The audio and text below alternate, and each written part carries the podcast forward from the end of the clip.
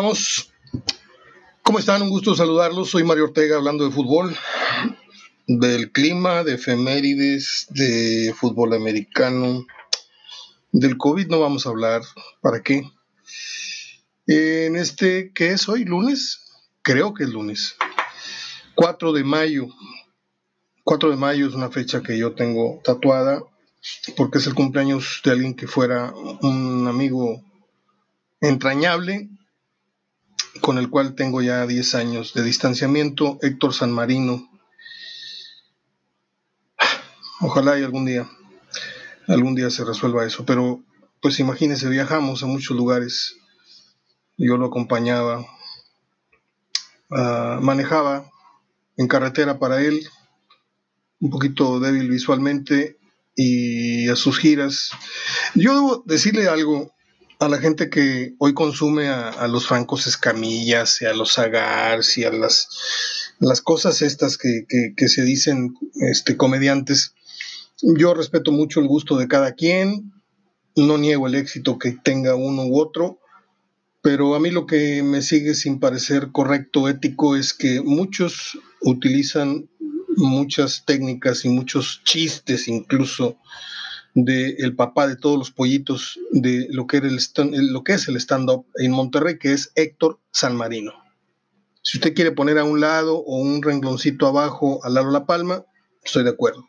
Los hermanos Martínez, Héctor Martínez y Lalo Martínez, que son junto con pues su hermana y, tuve el honor de conocer a su señora madre, a su papá, una familia que yo quiero mucho. Este,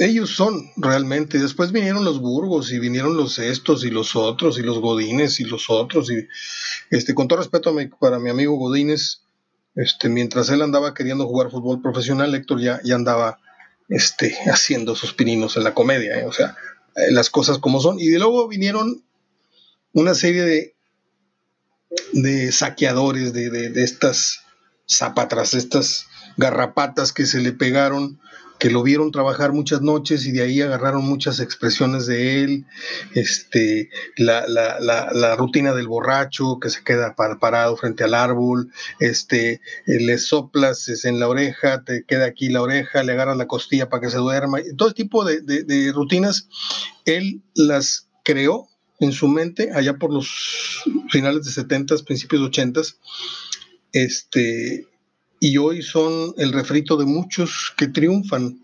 Incluso Rogelio Ramos, Rogelio Ramos que hoy para mí es eh, eh, de los comediantes este, estandoperos serios, o sea, no, no, no estos que hacen programitas cada semana en donde juegan a, emborracharse y a, y a, decir cualquier estupidez, porque realmente uno ve al Mike y ve al otro y ve al otro, y yo no sé si les convendría mucho tener un programa de televisión semanal porque a veces no son nada graciosos, ¿eh? Pero bueno, allá ellos. Eh, feliz cumpleaños, Héctor San Marino. Mejor cierro el tema. Este, um, hoy nos vamos a 38 grados.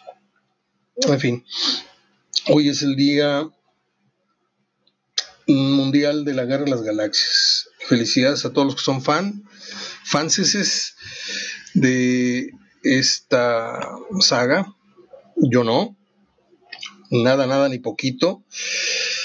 Pero, pues por ahí sí me puedo sentar a ver con mi hija o, no sé, con alguno de mis nietos alguna película en la televisión. Pero no le entiendo nada. Es una novela que no, no, no le entendí. Este, y no le entendí. Eh, ya entrando en temas deportivos, que todavía no de fútbol, bueno, antes que eso, se suicidó el creador del personaje este diabólico del cine Chucky. Se llamaba John Lafia y se quitó la vida. Así es que imagínense nada más, no vaya a estar, no, no, haya estado sugestionado por el muñeco este, este hombre. Bueno, ya entrando en temas deportivos, murió Don Shula. Este, este sí hay que ponerse de pie. Yo no me precio jamás eh, me he preciado de ser un experto en fútbol americano. Ojo, quiero dejarlo muy claro, porque yo critico a todos los que son en ese sentido este, improvisados, ¿no? El caso de, de Murrieta, que, es muy taurino y defiende mucho el, toro y, le cae muy mal que los futboleros opinen del toro. cuando a nosotros nos cae más mal todavía que un taurino encabece una mesa de opinión este, de fútbol. Este, yo no me, me paré el cuello nunca, pero fui a cubrir tres supertazones como reportero de la radio, en algo que me llena de muchísimo orgullo. Este, y sí fui un aficionado de hueso colorado del fútbol americano de los años 70 hasta mediados de 80. Ya cuando Dallas empezó a dar lástimas, ahí ya colgué mi camisa, guardé mi póster de Stovak y lo sigo así a distancia, pero es como cuando ves fotos de un viejo amor, es tú, pues qué bueno que, que le vaya bien con su esposo este nuevo que tiene, pero ya no es el mismo amor, aunque no cambie jamás de equipo, ¿sí? Eh, Don Shula fue el coach más ganador en la historia de la NFL, el que más partidos consecutivos eh, dirigió. Por acá tengo todo lo que escribí hace rato de él y publiqué un video eh, de NFL Films. Está muy bueno, es en inglés, pero está muy bueno. Déjenme le leo lo que escribí de Don Shula de mi propio puño y letra, para que no vayan a pensar que me estoy fusilando yo textos de otras páginas. No. Cuando es así, pongo el autor. Se fue Don Shula a los 90 años de edad, quien por 33 temporadas fungiera como entrenador en jefe en la NFL. Único entrenador con temporada perfecta, 16 ganados, 0 perdidos, contando la postemporada. Temporada regular fueron 14-0.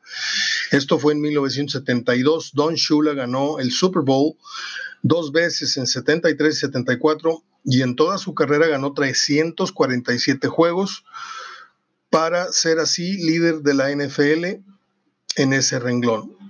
Dirigió 526 partidos consecutivos, líder ahí, y también comparte el nada honroso eh, honor de más Super Bowls perdidos con cuatro, junto con Bob Grant, aquel que fuera el coach de los este, vikingos, con Dan Reeves y con Mark Levy. Los que somos vaqueros desde el inicio de la década de los 70 no podemos negar que siempre mirábamos de reojo a los más odiados rivales de ese tiempo, que eran los acereros de Chuck Noll, con Terry Bradshaw, eh, Jack Lambert, eh, Lynn Swan, Franco Harris, Jack Ham, John Stalwart, y a los poderosos delfines de Don Shula con el tremendo corredor de poder Larry Sonka, con el coreback eh, Bob Grease, con el, receptor Mercury Morris, con Paul Warfield, con Jeep Kick. Era un equipazo. Miami era un equipazo, además de que sus, sus colores este, invitaban a ponerte una playera, una gorra, porque era, eran muy frescos, siempre fue muy agradable a la vista cualquier vestimenta de Miami, ¿no? Su jersey así color aqua con vivos, en, no sé, en amarillo, no, no, una cosa muy bonita. Eh, hoy seguramente habrá una gran parrillada allá arriba, escribo, en donde los grandes coaches de aquella época, Tom Landry, John Madden, Chuck Noll, Bob Grant, le estarán dando la bienvenida al que para mi gusto completa la flor imperial de los mejores entrenadores en jefe de la década de los 70. Descanse en paz Donald Francis Shula, para la NFL y para los amigos Don Shula. Les dejo este documento en video de la gran, de la gran temporada perfecta del 72 y algún comentario más que hice por ahí. Yo no quería pasar por alto esta fecha porque no se murió cualquier exjugador, no se murió Mike Disca, no se murió este, un gran jugador, no, se murió un grandísimo, si no es que el Nacho Trey de, de, de la NFL. Y no lo digo por la longevidad, murió a los 90 años, lo digo por todos los logros que tiene. ¿eh? Y mire que yo no soy hoy día fan del americano, no me llama mucho, este, pero sí tengo grandes recuerdos de mi infancia. Este, una vez mi papá me llevó al Texas Stadium en 1972 en un día de acción de gracias. Se fue con Carlos Pérez Maldonado, que tenía una agencia de viajes, unos no ricachones, y mi papá iba manejando una, camioneta muy grande, no sé si ya era una suburban o no, pero era una camioneta, y cada señor llevaba a su hijo. Entonces mi papá, haciendo un servicio de relaciones públicas para estos empresarios, les dijo, ahí no tienen problemas si llevo yo a mi hijo, y me incluyó. No, no les quiero contar. Todos los señores comprándome una gorra, un banderín. Ahí tengo mis recuerdos. Algún día los voy a heredar. de aquel viaje y aquel recuerdo del Texas Stadium. Me tocó ver a Roger Staubach, me tocó ver a, Calvin Hill, a Robert Newhouse, a Leroy Jordan, a, todos esos grandes, a Bob Lilly, en fin. Um, ya me estoy cansando realmente de hacer este programa y ya no le encuentro eh, mucho placer. Y creo que estoy considerando, no sé si sea el coronavirus, no sé si sea esto, pero estoy considerando retirarme de este oficio. ¿Cómo sonó eso? ¿Cómo les quedó el ojo con eso que, acabo de decir? Bueno, pues así se me figura Martinoli, que dice que su estilo se está muriendo y que pues ya está cansado y que cada vez encuentra menos razones para seguir. Se me hace una declaración muy desafortunada que yo nunca diría. Mire que para mí estos días, si bien lo dices, este Pepe Luz, es un reto hacer un programa porque yo puedo hacerles un programa mucho ahí de, cualquier cosa y, salir. No, yo trato de, aunque no sea fútbol, trato de, ofrecerles puntos de vista y, ángulos de ciertos temas que no se han tocado en otros espacios. Este, les puedo, tener por ahí algún comentario de cine, algún comentario americano, algún comentario de, de tal comunicador. Este, pero dice Martinoli que en algo estoy de acuerdo con él, que su estilo se está muriendo Ok, si tu estilo, el de las frases, el de, de qué te vas a disfrazar, qué le pasó a no sé quién, y que me sigue pareciendo muy simpático cada vez que lo dice, y cuando lo dice más espaciado y, y lo gasta menos, es lo que este muchacho no sabe.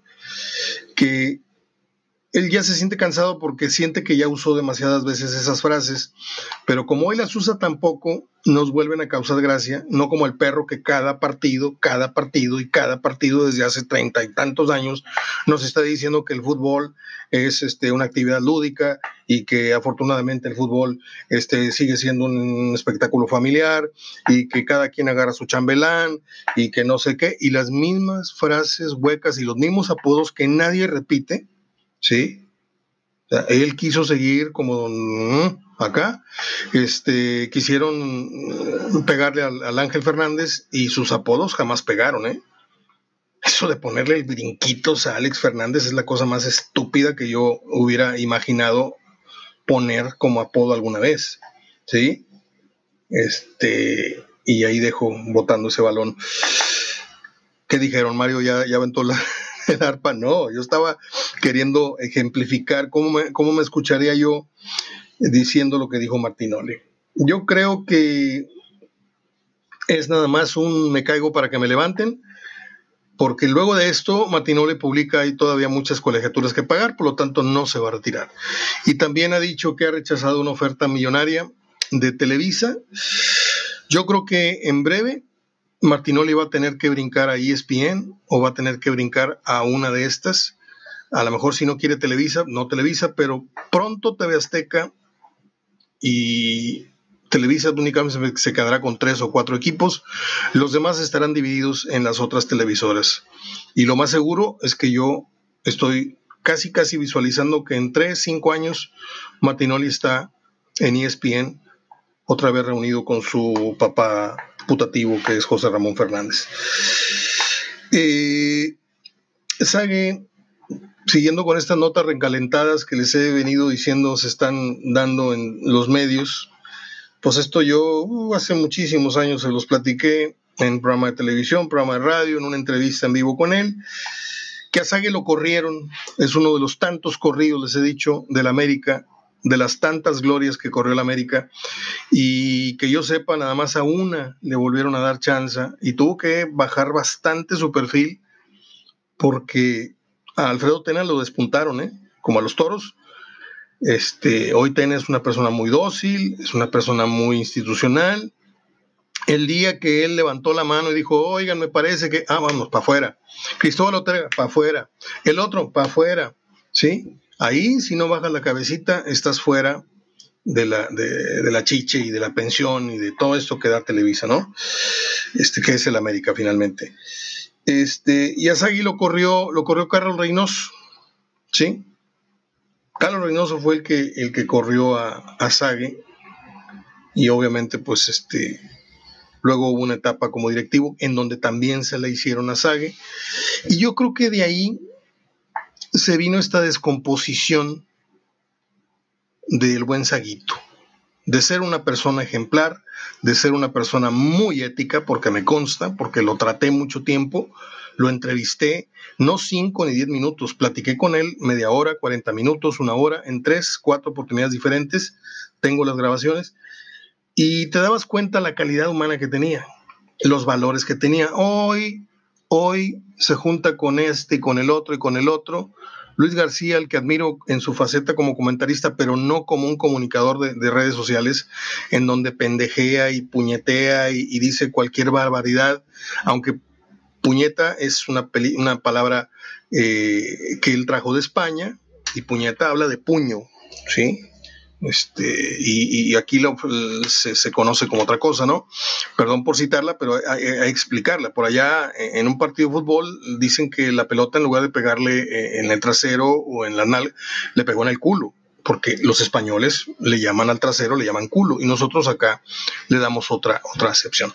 Eh, pero bueno, se empezó a juntar o se empezó a relajar con esta gente que dice cualquier cosa Martinoli no le he escuchado una barbaridad. A Campos no le he escuchado, pero se empezó a medio sentir más en confianza y se empezaron a, relajar sus valores. Hace cosa de una semana volvió a subir un video en donde pues el tipo viene mostrando su, su mayor talento o su único talento, que es su virilidad.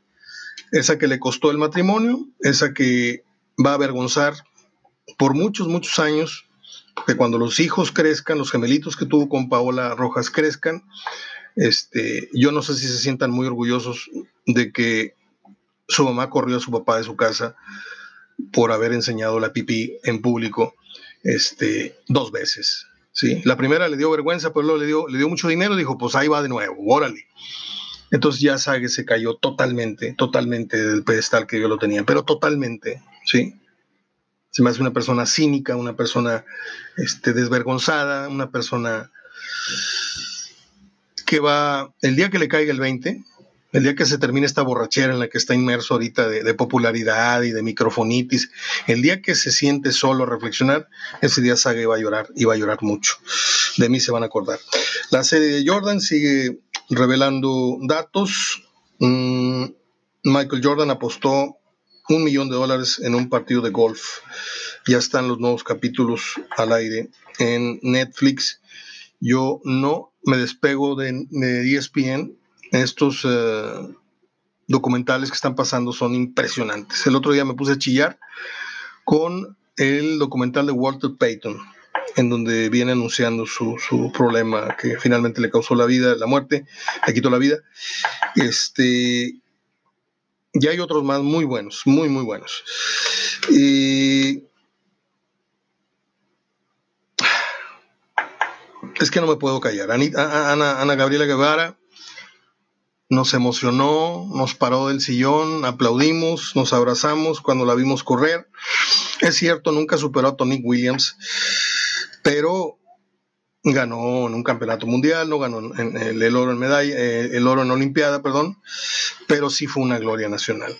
Y luego, pues eso, sin ningún mérito, la pasan a dirigir el deporte, sin ninguna preparación, simplemente por lo que hiciste como atleta, ya te vamos a poner ahí. Y ese tipo de puestos es muy difícil. Es muy difícil que tú llegues a tu escritorio, abras el cajón y veas millones de pesos ahí y no te quieras llevar primero un billete, luego 10, luego agarras un fajo, luego agarras la mitad, luego dices, no, pues con estos tres cuartos, este, con eso la libramos. Y ya para cuando acordaste, ya te robaste más de la mitad, tres cuartas partes del dinero que estaban destinados a los atletas. Este, dicen que la política, dicen que esos puestos corrompen. A mí no me gustaría estar en esa situación. Este, dicen que la ocasión hace el ladrón. Yo sí creo mucho en eso y ahora se está denunciando a Ana Guevara porque pues hay un desfalco de 72 millones de pesos este, que estaban destinados a deportistas y a instalaciones y esta mujer lo repartió entre aviadores, entre trabajadores fantasmas y entre familiares. ¿Sí? Yo quiero ver que no nada más contra el señor Calderón se vaya la cosa, yo quiero ver que contra Peña, al cual no se toca en esta administración, no se toca, ¿sí?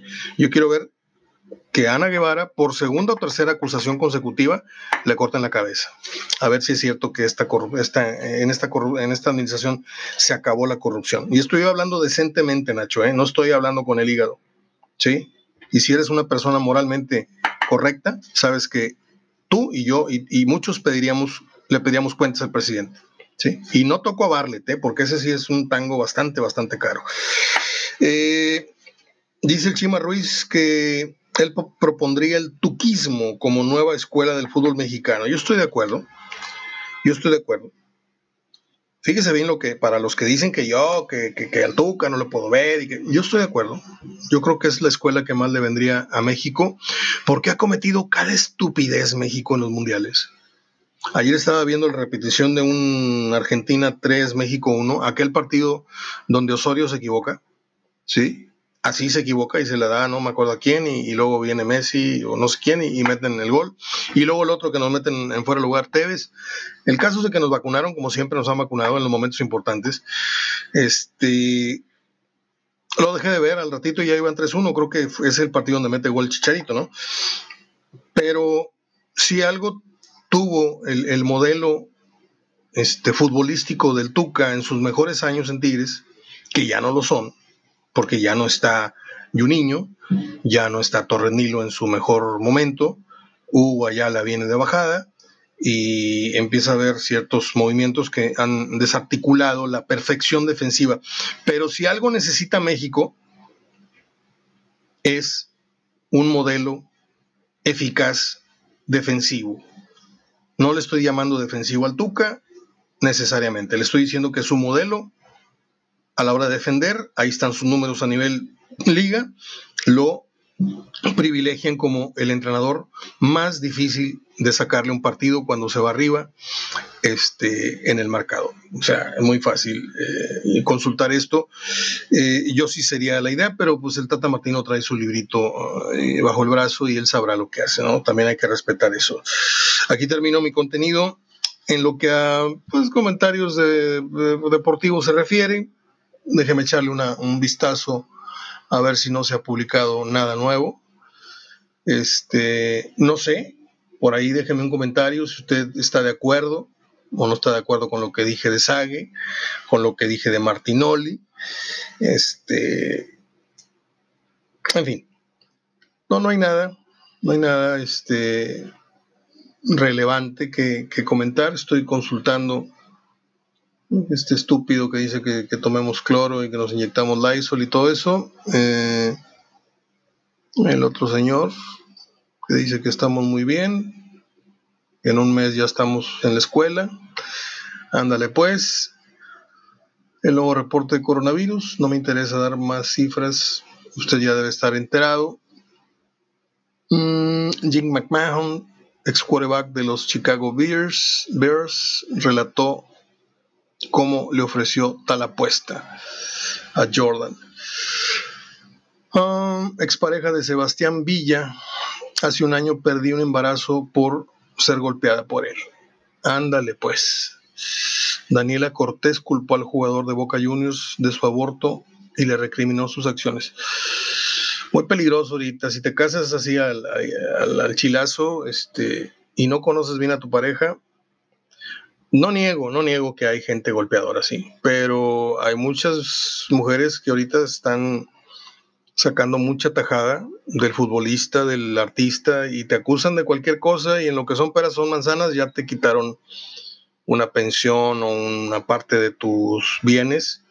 Eh, por eso hay que casarse y hay que unirse con personas que realmente conoces, no nada más que realmente desees en la cama. O sea, porque yo me doy cuenta de pues te metes al Instagram y ves así futbolistas con sus modelos de mujeres exhibiéndolas casi encueradas ante todo el mundo, cuando una esposa y una pareja son sagradas. O sea, esas cosas son para, para que tú disfrutes visualmente y carnalmente de ellas, no para que las andes poniendo en un aparador. Pero bueno, cada quien, cada quien, ¿no, Pris? Esa es mi opinión.